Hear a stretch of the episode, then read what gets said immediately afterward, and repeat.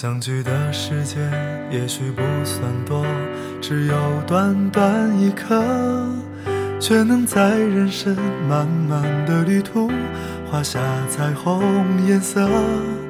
手心的温暖也许不算多，只有这么一刻，却能在这样寒冷的夜晚化作星星闪烁。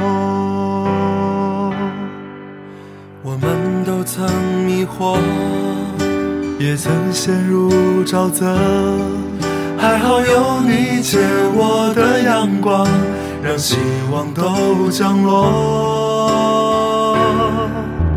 总有一些梦想对你诉说，等美梦成真的时候，你陪在我左右，们仰望天空多辽阔，多一颗温暖在你我的手中。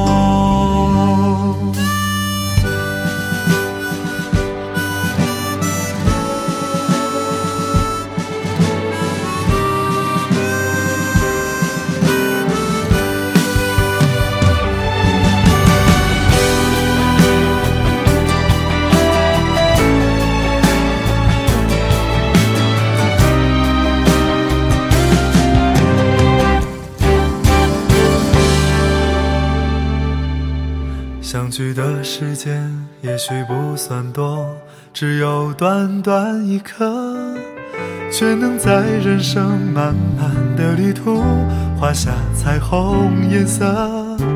手心的温暖也许不算多，只有这么一刻，却能在这样寒冷的夜晚化作星星闪烁。们都曾迷惑，也曾陷入沼泽，还好有你借我的阳光，让希望都降落。总有一些梦想对你诉说，等美梦成真的时候，你陪在我左右。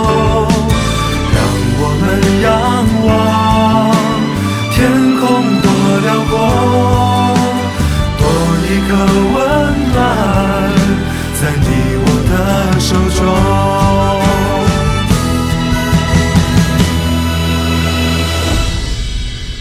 总有一些梦想对你诉说，等美梦成真的时候。你陪在我左右，让我们仰望辽阔，多一个温暖在你我的手中，多一个温暖在你我的手中，手心的温暖。也许不算多，只有这么一刻。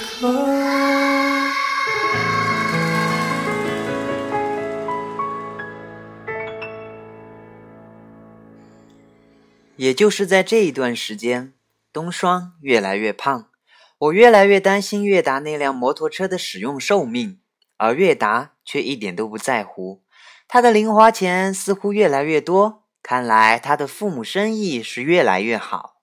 我们站在月达家开的珠宝店外等他，以前叫珠宝店，现在应该叫珠宝行了。店铺很大，一道长长的门面，确实是一行。我们看着月达走进去，每个柜台的营业员都向他点头示好，真风光呀！我说要风光就自己当老板喽。东双说我就准备以后开店的，卖吃的，对吧？屁呀！服装店。当时我觉得他开服装店是为了满足他自己，因为他去买女装只能买特大号的，而且还不好意思对营业员开口。开口了，营业员往往会很惊讶的大声说：“是定做的那种吗？”或者“没有特大的，你先试试大号的吧。”然后还补充一句：“这是这个牌子最大的了。等月达出来，手里拿着一样东西，那是什么？他抬起手，是一块翠绿色的石头。哦，翡翠！冬霜高叫一声：“我妈有个这样的镯子。”我顿时觉得他可能是对玉石很有研究，一看就知道是上等的翡翠。冬霜从月达手中抢过来，翻来覆去的看。你看这绿色特别鲜艳，质地也不错，肯定很贵。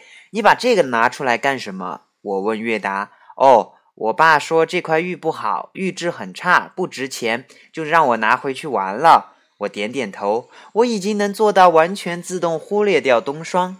你要不？月达问我。我接过来，握在手上很凉。再看看一言不发的冬霜，决定给他。给你吧，看你这么喜欢，我才不要。他板着脸走得飞快，又不值钱。我看了看这块玉，上面绿色的纹路就像是旋转的水流，让我一下想起了三零四的那条江。你说这个值多少钱呢？我用手掂量着这块玉，问月达：“值不了多少钱，拿到市场上去卖也就五千多块吧。”他如此无所谓的回答，我看着走在前面的冬霜，忽然停下了脚步，僵在原地，保持着一个极为扭曲的站姿，然后痉挛的全身抖动了一下，像条在风中舞动的海带。不过这块玉最后还是他的了，我给他了，而且在月达家，他也捞到了更多的好玩意儿，比如大大小小的黄玉、石榴玉和玉佩，还有一颗蓝宝石。这些各种各样的宝石都被月达放在一个柜子的抽屉里。他一拉抽屉，就已经可以听见辉煌的碰撞声。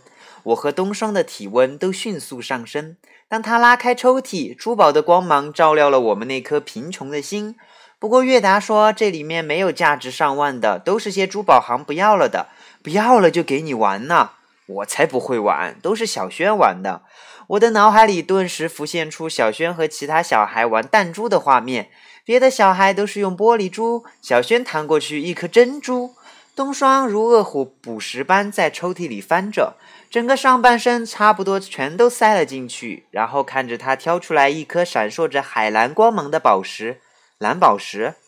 月达慵懒地坐在床沿，好像有五克拉吧。听月达说的是专业术语。我越发感觉到我们的穷酸，而且还很不自知的去问五克拉是重还是轻啊？东双更不自知的说克拉克拉，差不多就是克嘛。不过可以听出语气是很虚弱的。那加个拉干什么？当然不一样。我的语气也很虚弱。不过月达没有那么多小心思，听不出我们的虚弱。然后在冬霜对那颗五克拉的蓝宝石爱不释手的情况下，月达直接送给了他。我当时心里几乎是流着泪的在说：“你赚了。”不过我也有赚的时候，但是月达给我的都是金子和银子，我不是很想要这些。我那时觉得最好的应该就是蓝宝石、红宝石、钻石这类的，但他给我的偏偏都是些金银铜铁。他说他搞不懂现在的人为什么都喜欢宝石。他说他就喜欢黄金。我觉得这就是他思想很语坛的原因。我们这个镇比较封闭，而且在古代，黄金就是最好的矿藏。这个认知一直流传下来，所以大多语坛人还是本能的觉得黄金最尊贵。他送给我的金银都是他父母送给他的。所以我也不好意思接受，因此就接过一样，一片长方形的金牌，上面刻有我的生肖。月达觉得这个很有意义，就送给我了。我当时也就利欲熏心，就收下了。而且在收下的同时，我内心里非常挣扎的在考虑那句深埋在心里已久的话，到底该不该对他说？不如把你和小轩的伙食费一起交了吧。就因为这颗宝石，冬霜对月达的感情上升到了一个很危险的地步。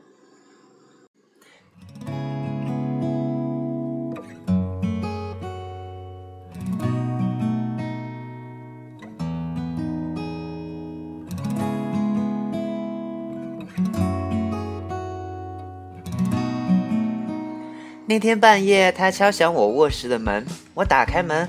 看见他披了一条枕巾，然后嘻嘻嘻地钻进我的被子。你以为那是披肩吗？我关上门，看着那条枕巾说：“没，那个毯子被你妈压着，我没敢抽出来。不披行吗？”我问。它就像《冰河世纪二》里面那头想用一片树叶遮住全身的母猛犸象。你这个样子让我觉得很怪。好了啦，他越加披紧那条枕巾。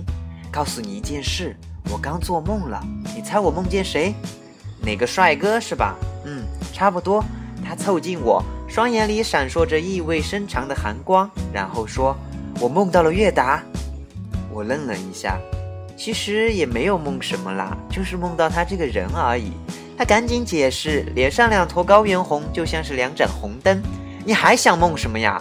我往床上一坐，突然很好奇，嘿嘿，你暗恋他是不是？你想老牛吃嫩草啊？屁呀！他娇羞又典雅地扯了一扯肩上的枕巾，说：“一个围墙外面的。我以前就发誓，以后绝对不找雨坛本地的，我要找个大城市的。”他把“大”字念得格外重。说实话了，你是不是对他有好感？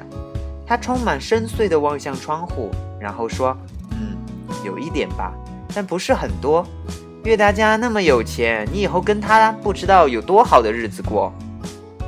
别说这个啦，钱这些都不算什么。”他使用的语气好像已经岳达就是他的人了那样。哼哼，那你喜欢他什么呀？他有点像韩国人，你发现没？他说：“我蛮喜欢的。我觉得一岳达一点都不像韩国人，长相就不像。”他虽然是一个表面冷冷的又爱装酷的男孩子，但很明显就是雨坛人嘛。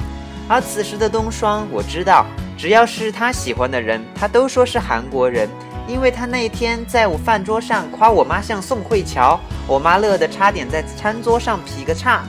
当时我埋头吃饭，真的不愿意再多看一眼这个所谓的宋慧乔。我觉得不像啊，像有点那种气质。冬霜突然看向我，我已经感觉到不像。然后他说：“其实你最像韩国人。”那一刻，我真的很想把他踢出国门。下来的几天，他都表现出疯狂迷恋月达的架势，他更是频繁的在半夜敲响我卧室的门。在我这边打听月达的性格，以前发生过的故事，而且天天都梦见月达，甚至有一次他抱紧我妈的大腿，娇柔的喊：“月达，慢点！月达，你慢点！”我妈吓得立马从床上翻下来，飞快的像是躲着脚，像是在躲蟑螂，一路疯跑到客厅。第二天，我妈充满焦虑地问他：“你是不是看了小孩不该看的东西？”“没有啊，你昨天做梦了吧？”东双想了想，嗯，是啊，怎么了？你还记得梦见什么了吗？我梦见月，他做贼心虚，可能琢磨了下，发现这并没有什么，就说：“我梦见月达骑摩托车带我们去学校啊，他骑得好快，吓死我了！我还记得一路上我就在催他慢点开，慢点开，他就是不听，是吗？怎么啦？你以为是什么？双双，你以后能不抱小姨的大腿吗？那么紧。”还抱着不停的抖，而且还时不时捏我一下、抓我一下，我怕。听完他们的对话，我知道这就很危险了。果然，这个危险上升到人身伤害的地步。当月达骑着摩托准时出现在那个路口，冬霜看见了，大叫了一声：“月达，我在这儿！”他说：“我在这儿，不是我们在这儿。”很明显，他的眼里只有他们俩。月达朝我们开了过来。这个时候，我们在原地等他就好了。可冬霜却急不可耐地奔去，像是多等一秒都是煎熬。但他这一跑，表情极度肃穆，气势却很狂野，以至于月达被他这反常的举动吓住，停在了半路。冬霜依然义无反顾地向他冲去，无牵无挂。然后他迈出一条腿，和跨栏一样，准备一跃就跃到月达的摩托车上。但他。不能低估了自己的体重，因此他又向前助跑一阵，在非常灵动地冲向空中，突然伸出一条腿，憋住了全身的力气，用另一条腿猛地一蹬，然后他就飞了过去。但他好像低估了自己的力气，他用的劲太大，以至于他跳火圈似的直接飞过摩托车，飞进一团泥巴里。哼，你可真是艺高人胆大！我焦急地跑过去。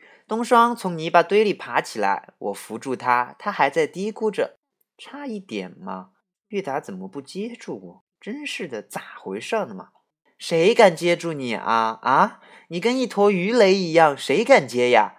他边擦身上的泥巴，边朝月达走过去，然后跨上摩托，浑身都是一块一块的湿泥。月达很嫌弃的往前挪了挪，我也不想再坐上去，但没办法，要去上课，只能又是夹着它，导致我和月达身上也沾上了泥巴，而且又不能让他坐在最后，我们只会连人带车又翻进泥巴里。到了星期五，和往常一样，放学了就坐着月达的摩托车回三零四。我是自然没有听我妈的话，但月达开车的速度却缓和了下来。虽然当他一个人骑摩托依然是高速，甚至经常与汽车飙车，但当带了我们，他就会很有责任感的将速度放慢。不过我觉得车上有冬霜，他想开快都很难。就在我们开进三零四，我远远的就看见几个男孩坐在灯光球场上，狗腿般的看着华卓尔打球。华卓尔进了球，或者摆出一个自以为炫酷的跳跃姿势，他们就会鼓掌。他们放学也挺早的哦。冬霜很不喜欢他们，但是又怕他们，小声的对我说：“他们那个垃圾学校。”我说：“以前在三零四读小学时，我还和华卓尔同过班。后来我分到镇西中学，他成绩太差，不知道分到哪个学校去了。总之，肯定不是好学校。”月达又故意放慢速度，嘟嘟嘟嘟嘟嘟的朝他们开进。听到摩托车的声音，坐着的男孩们回过头。看见我们就开始嘀咕，看那个木林江，天天把围墙外面的带进来，我越来越看不惯他。还有那个围墙外面的，看他姐姐肥的，胎都没气了，哈哈哈哈！他们家人都怪。我觉得月达和冬霜都没有听见他们的窃窃私语，但是我能听见。我已经在非常漫长的孤独中养成了过度的敏感，我可以听见任何声音。只要是和我有关的，只要是从三零四的男孩口中说出来的，无论再小的声音，我都能听得一清二楚。甚至只用看他们张开嘴，我就能知道他们即将要说出口的话。我们从他们身边开过，华卓停下打球，看着我们，眼睛里充满厌恶和仇恨。约达也和他对视，用一种非常冰冷的目光。我知道，在这样的气氛里，只需要一个小小的火点就能将他们引爆。不过，在月达的眼神对视中，华卓儿一如既往地退缩了。他知道月达是不要命的人，他不敢惹。于是，他在瞟了一眼小轩和冬霜后，直接盯向我。我没有回避的意思，与他对视。我在他的眼睛里找东西，我想知道他对我到底是怎么样一种反感。然而，我看他嘴微微要动，我仔细地看着。三零，他说，这么小的声音，包括他身边的那些男孩可能都没有听见，就是一丝从嘴角划过的音。但是我是那么清晰地感知到这两个字。你说谁？我朝华卓尔喊。月达赶忙停下摩托车，不知后座的我发生了什么。东双也疑惑地望向我。我从摩托车上下来，走到灯光球场，走到华卓尔面前。你刚说谁？华卓尔一脸莫名其妙。什么？我说谁？你刚刚说了什么？我质问他。华卓更是觉得奇怪，两手一伸，望着坐在面前的男孩们，再望望月达，再看向我。我什么都没说啊。你说三零，我直接告诉他。你是说谁？他一笑，笑得那么令我厌恶。我刚没说你啊，我刚什么都没说啊。我这么近距离的看着他的眼睛，又看了看坐在的那帮男孩，他们都仰着一张既困惑又像是在看热闹的脸孔。我还听见他们中有人发出嘲讽的笑声。我觉得他们一定以为我神经错乱了，并且自己也开始反思，是不是真的听错了？太敏感了。为了不更自讨无趣，我失落地走回月达身边，坐上摩托车。但是月达没有开车，他侧过脸问我：“他们说你什么了？”冬霜被这时的气氛吓住，把大头移开，让出一个空隙。见我没有说话，月达又往后扭了扭头，说：“你什么了？”我看着他的侧脸，没什么，我听错了吧？月达抽出摩托车的钥匙，气冲冲地准备下车。你干嘛呀？他不说话，开始下摩托车。我知道他要去找华卓尔麻烦了。赶忙拉住他，因为隔着一个冬霜，只能抓住他的衣角。别去了，我们走了。他完全听不进我的话，非要往灯光球场上去。坐在最前面的小轩揉着眼睛，已经开始呜呜的哭。我死死抓住月达的衣服，他挣脱不开，便开始脱衣服。他愤怒和任性到这种程度。冬霜，抓住他，别让他去。冬霜愣愣的哦了一声，然后抓住月达的衣服，像提一只兔子似的把月达提回摩托车边，以至于月达被这突如其来的大力提回来，直接撞在摩托车上。我们都差点翻车。被冬霜抓住，月达也是动弹不得。她就像一个女大力士。我若是觉得她再稍微用点劲，完全可以把月达直接给提上摩托车。先回去吃饭了，别理他们。我说，月达还在愤愤的喘气，不然我妈又该说什么了。离开的时候，灯光球场上那群男孩又有人说：“看那个围墙外面的，哼。”他以为他是谁呀？一个围墙外面的，在嘟嘟的车声中，我依然可以听见身后传来的“三零”两个字。他们就像被层层遮掩的幽灵缠绕我，而我对他们还一无所知。三零究竟意味着什么？我家住的这个地方有三栋居民楼，我家在第三栋，因此我们开到第一栋就把车停下了，这样我妈妈就听不到摩托车的声音。月达把车停在这里，然后我们走回家。在饭桌上，大家都很沉默。我妈也不知道出了什么事情，只能看出小轩很难过，因为他撅着小嘴在擦眼泪。我妈经常这样，非常善于在年幼无知的小轩嘴里打听一点有关于我们的最新动态，但时常失败，还是因为小轩年幼无知。小轩怎么啦？哭啦？哥哥欺负你啦？我妈歪着头问他。小轩哽咽着。点点头，告诉阿姨谁欺负你啦？阿姨帮你去打他。月达，小轩难过的说：“月达吓我，还吓临江哥哥。”然后他看了一眼冬霜，就是不说吓姐姐。冬霜觉得自己的自尊心被一个小孩狠狠的践踏了，于是义正辞严的对我说：“小姨，月达还吓我。”我真的被冬霜气死。于是给了他一个能杀死他的目光，但他是个无论怎么杀活力都很四射的人，因此还很不甘地问我：“看我干什么？本来就是嘛，他就是吓我了嘛。”这时我妈问他：“你们又去干什么了？”“没干什么呀。”我把筷子抵在嘴边，含糊地说：“为了避免冬霜再给我捅娄子，饭桌下我狠狠地踩着他的脚。”“哎呀！”冬霜疼得往饭桌上一扑，一桌的饭。和盘子都在震颤。双双，怎么啦？我妈的注意力又集中在冬霜身上。呃，没什么。冬霜缓缓的坐正。又吃多了吧？我妈说这句话的时候，居然能这么正经。这下好，你注意点啊，大姑娘家的，少吃点。我妈再看回来的时候，我和月达已经草草的吃完饭，去厨房送碗了。我妈非常好奇的看着我们走进卧室，关上门。再看向餐桌，冬霜也已经不见了。等冬霜钻进我的卧室后，我听见我妈还在自问小轩：“小轩，你告诉阿姨，你哥哥怎么吓你啦？怎么吓你们啦？你们干什么去啦？”可是小轩好像已经完全忘了这个事情，就是因为多了一个冬霜这样的佛祖。再沉默的饭桌也不会太无趣。看着他和受惊的胖老鼠一样钻进我的卧室，我真的很想跟他谈谈脑子里那根筋的事。结果他在我即将开口的时候就说：“小轩有病呢，我差点就告诉你妈了。”他的表情那么的义愤填膺，我瞬间觉得他脑子里的那颗筋死了。冬霜，你有没有听说过三零冷酸灵？三零四的三零，三零四为什么要叫三零四？因为传说这座坟山上有三个神灵，山上古寺里的那棵树精，还有竹叶青，你没有听说过吗？那第三个是什么呀？是你呀！哈哈哈哈哈！他突然哈哈大笑。这一刻，我愣在那里，感觉到空气中布满杂质。他们说是你。他继续说：“谁？你也知道这件事？为什么说我是三零？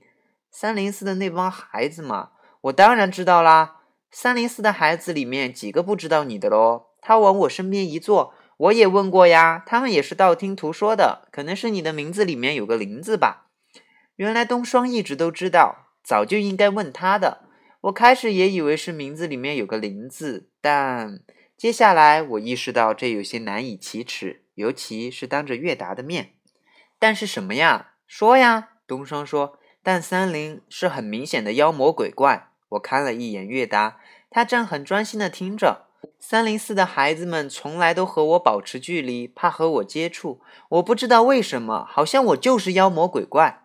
这个我也知道。东双说。而且他们的爸爸妈妈好像都不怎么喜欢你，这个你也知道？知道呀，我是也是听别人说的。可为什么他们的爸妈都不喜欢我？这个我就不知道了。我困惑地坐在床沿，月达靠着墙，双手背在身后看着我。我听见客厅里传来收碗的声音。东双突然拍着我的肩说：“别不开心啦，他们的爸妈是嫉妒你，又可爱又听话，对吧？”然后不停地揉着我的脸，笑笑嘛。我知道这个时候是在安慰我，但是我就是笑不出来。我真的很想把这个事情弄清楚，这么多年了，一直都蒙在鼓里。我真的很想知道，找个人问问呗，这还不简单？他站起来，三零四，你可以去问谁，没一个敢和我接触的。那我帮你问好了，你认识的都是女孩子，她们怎么知道？也就是在这个时候，我才意识到。三零四疏远我的都是以华卓尔为首的那帮男孩，问问那个谁嘛，他只和男孩子玩，我和他关系还蛮好的呀。听他这么一说，我才忽然想起有这个人。趁我妈在厨房洗碗，我们三个准备偷偷开溜出去。拧开卧室门，看见客厅里只有小轩，此时正悬着两张小腿坐在沙发上荡着。边看卡通片边快乐的吸果冻。我打开大门，这时小轩看向我们喊：“哥哥！”我赶紧嘘，叫他别出声。可是小轩看见我这个样子，却咯咯咯的笑了出来。东双也迅速嘘，可能是用力过猛，脸部肌肉扭曲的像朵大丽菊，非常的狰狞。小轩被吓住了。就在小轩颤抖着小嘴要哭的时候，我怕惊动我妈。又怕楼上的那只鹈鹕会发飙，于是赶紧跑过去安慰他，并挥手要月达和冬霜先出去。可就在小轩粘人的说“哥哥抱抱小轩”的时候，冬霜非常义气的一把拉住我，迅猛地抱住小轩，并挥舞着他粗壮的胳膊要我先走。你也快点！说着，我就跑出了门。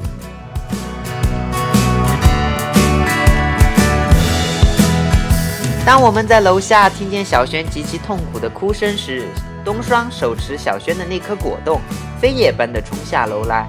我妈拉开铝合金窗，朝我怒吼：“木林江，你给我回来！明天星期六，我也要放松放松啊！晚上了，不准给我乱跑！你给我回来！”我装作没听见，急速的走。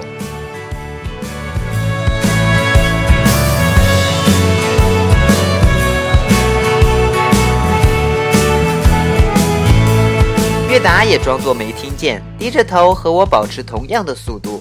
冬霜走得比我们都要快。此时天已经黑了，朦朦胧胧中，我看着前面的他，就像一坨欢快滚动的煤球。就在将要走到停摩托车的时候，看见两个男孩匆匆跑远的背影。我和月达都知道不好，赶紧跑过去。冬霜却放慢了脚步，指着远处移动的两个影子，很害怕地说：“刚那是什么？黑黑的。”那是什么？那是两个三零四的男孩，我到现在都坚信其中一个肯定是华卓啊。他们把摩托车轮胎的气给放了，并且报复似的把摩托车踢倒在地上，并且用石头砸。当我告诉冬霜时，我们的气被放了的时候，他大叫了一声：“啊，我的胎气！”然后非常心疼的跑过来，边跑边神经质的大喊：“谁动了我的胎气啊？是谁？”在我极其不愿意再理他的时候，我听见他对月达轻声细语地安慰着：“不要难过，胎气没了，可以再冲。”然后他的眼神里充满对三零四那帮男孩的怨气，望向远方说：“就算胎都没了，不要紧，我们可以再有。”冬霜，你的前世一定是如来佛祖身边的某只神物吧，或者脚下踩着的那只怪物，因此。我越加急不可耐的想要知道，他们三零四的那帮男孩到底为什么会如此憎恨我。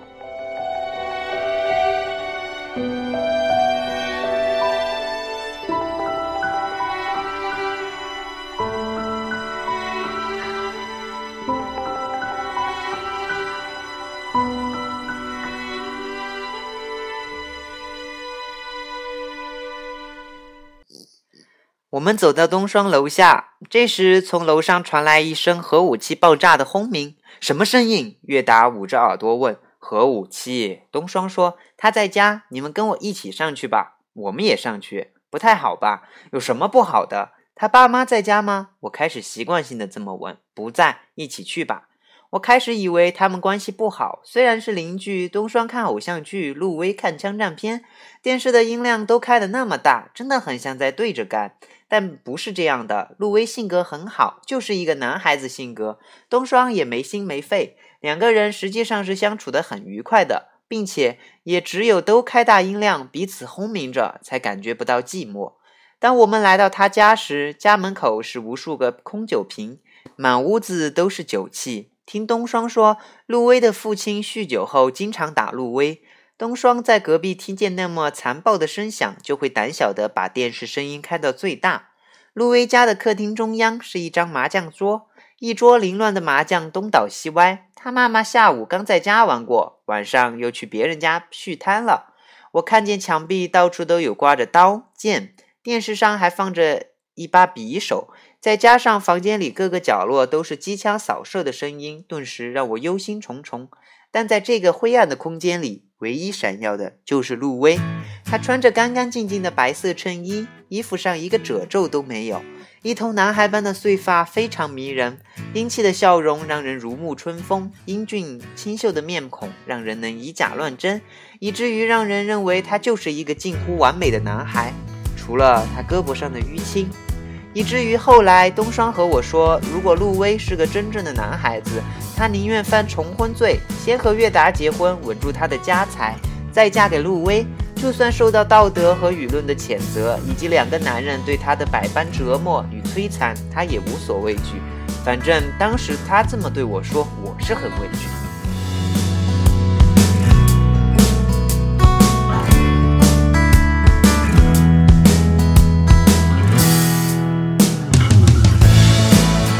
陆威关小电视声音，来到客厅。在他家的客厅里，我们四个人刚好坐在麻将桌的四边。月达规规矩矩地坐着，很有礼貌，也很谦逊。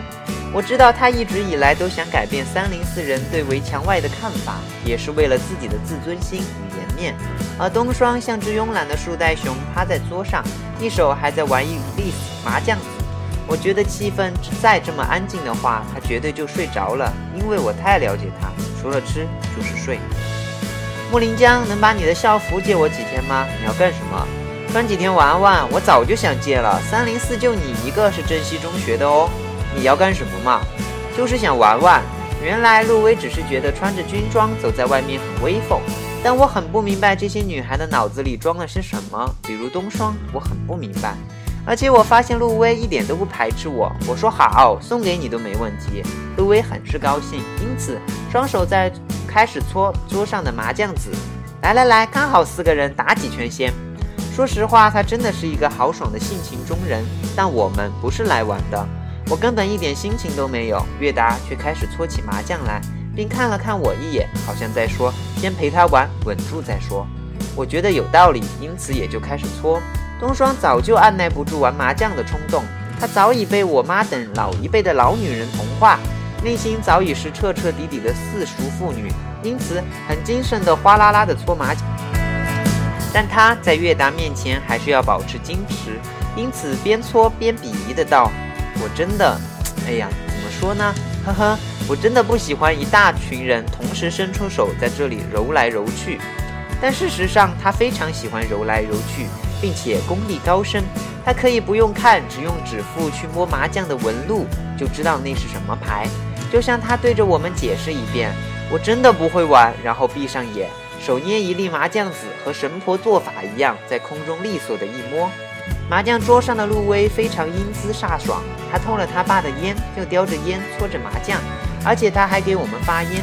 他散发出来的雄性荷尔蒙异常浓烈，让我们无所适从。因此，打麻将的全过程，东双的眼睛像是两盏灯泡一样盯着陆威。陆威放的炮，他从来不吃。陆威自摸，他会雀跃。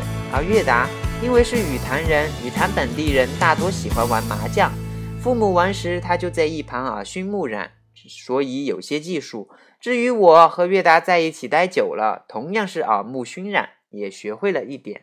但这次我们是有求于人，并且要取悦他，因此都只让着陆威合牌。所以不断的听见陆威用他清澈的喉喉音喊“胡胡胡胡了”，然后不断的听见东升雀跃，引起庞大的动静。呀哇哦耶！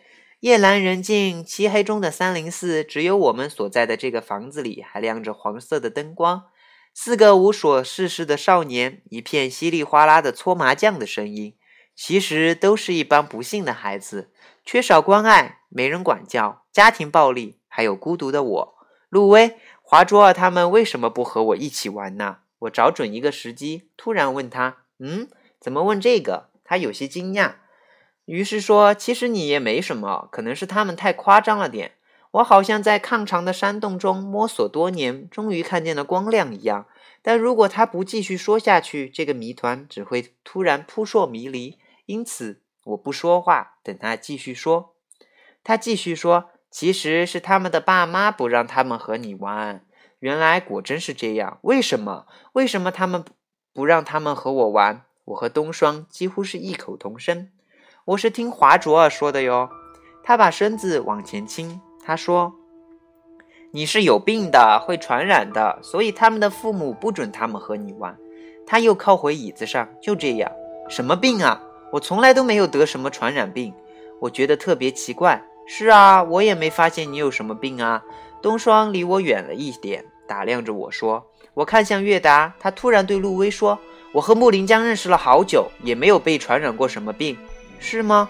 陆威突然很玩味地瞥了一眼月达。他那么短促的一瞥中，眼睛里透出的光让我感到一丝邪恶，不知道为什么。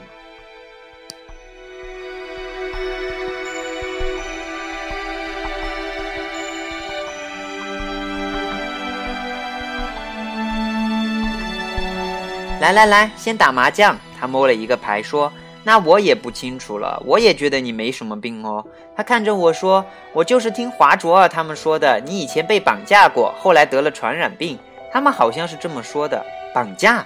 我越加疑惑，我怎么不知道呢？不可能啊，因为我妈从来都没有跟我说过这个事情，家里面也没有人提过。我觉得这些都没什么，可能他们觉得很可怕吧。他说，他的语气就像他才是最勇敢、真正的男孩。陆威知道的只有这么多。他已经不和华卓尔他们玩了，这些都是读小学时华卓尔他们说的，因此更多的他也不清楚。我在脑海中一遍一遍地梳洗得到的线索：传染病、绑架，这些和我一点关系都没有的词组变得和我息息相关，让我非常困惑。为什么这些我都不知道？如果是真的，为什么我妈从来都没有对我说过？他们是造谣的吧？东升对我说。三零四这个封闭的圈子里，小小的事情都能炸开锅，然后瞎说，就像还有人说我爸妈出国了呢。我也听说了，我妈今天打麻将的时候还在跟别人说，东双他爸妈跑到加拿大去了，不要这个房子了，在那里落好了脚，直接把东双接过去。这些，陆威说，我觉得陆威模仿的声音和动作格外有趣。虽然我没有仔细观察过他的爸妈，但可以看得出他模仿的非常逼真。我就搞不懂为什么要造谣我爸妈去加拿大。冬霜恼羞成怒，我始终觉得他后面即将要说的是，而不是韩国。今天牌桌上有个阿姨说，好像是因为你爸中了五百万。我晕，真的假的呀？冬霜差点一头栽在桌上。此时的他好像也有点信以为真。你是他们的女儿，你不清楚吗？他们说你爸怕遭劫，就赶快移民了。陆威好奇地问：“说真的，冬霜姐？”你家是不是真的中了五百万啊？我家，冬霜异常混乱，不过迅速清醒过来，中个屁的五百万，中中中中中！那你爸妈都没有看见人了，他们闹离婚去了。哦，看来三零四这个地方真的不宜久留。我们该回去了。我看着陆威家墙上的钟，已经九点半了。陆威叼着烟，再来一局，再来一局。于是硬着头皮又打了一局。临走的时候，冬霜依依不舍，对陆威说：“送我们吧，我们都怕黑。”我当时真想把他的头拧下来。东陆威却很爽快地说了声：“好啊，于是跟着我们一起下楼。陆威，你回去吧。我说别送我们了。他又是很爽快的好，然后转身上楼。就在这个时候，冬霜望着黑暗中大叫了一声：“鬼火！”陆威又跑了下来，问：“什么鬼火？我看看，就在那。”我们顺着他的手看过去，那哪里是什么鬼火，就是有人在点火而已。一束小小的火光，甚至可以听见小孩的声音，估计是小孩在玩火。但当我们走近，就看见玩火的是华卓尔混在一起的那些男孩。他们蹲在一个废弃的平房边，那个平房面前有一个木笼子，木笼子里全是干草。他们那几个男孩就从笼子里取出干草，用打火机烧着玩。其实小孩子。玩火是没有目的性的，也没有道理，就是在一种无所事事的百无聊赖下，对火有一种微妙的好奇，然后用它烧着任何东西取乐。大多是男孩喜欢玩火，因为男孩天生具备激进的生理和心理因素，会乐于参与一种事物被毁灭的过程，是一种微型的残酷审美。他们就这样拎着一棵干草，看着火苗一点一点往上窜。月达突然朝他们走过去，“你去干嘛？”我问他，他不作声。陆威也跟着走过去。冬霜走在我身边，像是看热闹似的，伸长脖子去望，然后也走了过去。我觉得月达可能是想去找他们的麻烦，因为摩托车的轮胎被放气，还对摩托车进行报复似的损坏。月达无法容忍他们在背地里使阴招，虽然不确定是哪两个人干的。但他对三零四的男孩的愤怒已经上升到一种皆为敌的地步。不过，在他还没有查清楚到底是哪两个人所为时，他只是在那些男孩身边蹲下来，非常冷峻地用眼神挑衅他们。男孩看见这个围墙外面的，赶紧往后一躲，结果路威就蹲在他们身后，全神贯注地盯着那团火焰。他也喜欢玩火，和男孩一样。我站在离他们较远的地方，也不走近，因为我只要我一过去，那些男孩就都散了吧。因此，我站在这里，仔细感应着空气中的不安骚动。来，给我！陆威往前挪了挪，问那些男孩要打火机，然后从木笼子里抓出一把干草，一点，吱的一声就升起一大串火焰，然后在空中乱甩，画圆圈。陆威转过头问冬霜：“像烟火吗？”“像像像！”冬霜欢快地拍着手。月达也往男孩身边凑了凑，要打火机，也开始点火。男孩们以为这位不速之客也是来玩火的，于是放下了戒心。但是月达是带着脾气的，从木笼子里面抓起好多干草，同时点着，很大的一束火，呼的起来。男孩们也感到不安。然后月达在干草快要烧尽的时候，往男孩身上一丢：“你有病呐！”男孩们赶紧站起来，拍着身上沾到的黑灰。你说谁有病啊？月达站起来，像头危险和精力旺盛的年轻狮子。我知道这是月达在故意挑起事端，但男孩们突然也不作声了，在一旁胆怯的嘀嘀咕咕。月达呀，我冲他摇头，不要他惹事。好啦，玩火吧。陆威头也不回地说。月达怎么可能轻易的放过他们呢？一言不发的蹲下，继续大把大把的从木笼子里抓出干草，点着乱扔。陆威看得出月达是故意的，就站了起来。此时月达已经折腾到这里一地都是火，他就是要将这些干草烧完，让那些男孩玩不成。我听见那些胆小怕事的男孩在嘀咕：“死围墙外面的。”冬霜也听见了，他突然来了气。全身抖动了一下，冲过去，从笼子里抱出一大堆干草，然后引着，再塞回木笼子里。这样烧才好玩。他站起来，拍拍手上的草屑，轰的一声，一道几米高的熊熊火焰猛地从木笼子里窜出来。我突然意识到大事不好，那些男孩开始紧张的乱叫，随后仓皇逃窜。月达也很吃惊的站起来，往后退了一步。冬霜，你想死啊？我这么吼着，拉住他和月达就要离开这里。冬霜姐，你太猛了！陆威跟我们边跑边说。也就是他一跑，顺理成章地加入了我们的队伍。但是成为我们这一队的人之后，就不再是跑，而是逃跑。当冬霜还不清不白的边逃跑边谦逊的回答“没有啦”的时候，我听见身后传来“着火啦，救火啊”的声音。当我再回过头，那团火焰已经爬上了那座平房的屋顶。一片漆黑中，那道危险的火光格外刺眼，我甚至能感受到扑面而来的滚滚热浪。就是那一颗火星点燃了我们的故事。そこに住めばどんな願いも叶うと言われる愛の城だけどなぜかみんな笑顔はハロウィンのパンプキン我相信我会越来越幸福，虽然注定不幸。如果当时路威是和那些三零四男孩一起跑走的话，那么他就不会卷入漩涡。 但现实是，不知道在什么情况下，他跟着我们一起逃走。也就是这个短顺而又微妙的选择，改变了许多东西。大家好，这里是每周五晚更新的全新板块，陪你度过这个冬天，之分享那些温暖你的故事。今天为大家送上了《燃烧的男孩》第三话，不知道大家还期待下面的故事情节的发展吗？剧情越来越精彩喽！下期精彩，大家像做贼心虚一般逃到了月达外婆家。自由祥和的乡下夜，到底又会发生什么有趣的事情呢？临江到底为何被叫做三林呢？下期为你揭晓那段黑暗的时光，敬请期待下周五晚第四话。过去了就别再回来，剧情慢慢开始发展喽。前期作者的铺垫，你都懂了吗？喜欢这本小说的伙伴们，欢迎在各大书店及当当网等各大网络书城支持正版书籍。我是菠萝，一个暖男及中央空调于一身的阳光男孩。喜欢我的节目，欢迎点击订阅按钮，把我收入你的怀抱中。其他节目同样精彩，欢迎收听更多精彩。下周五再见。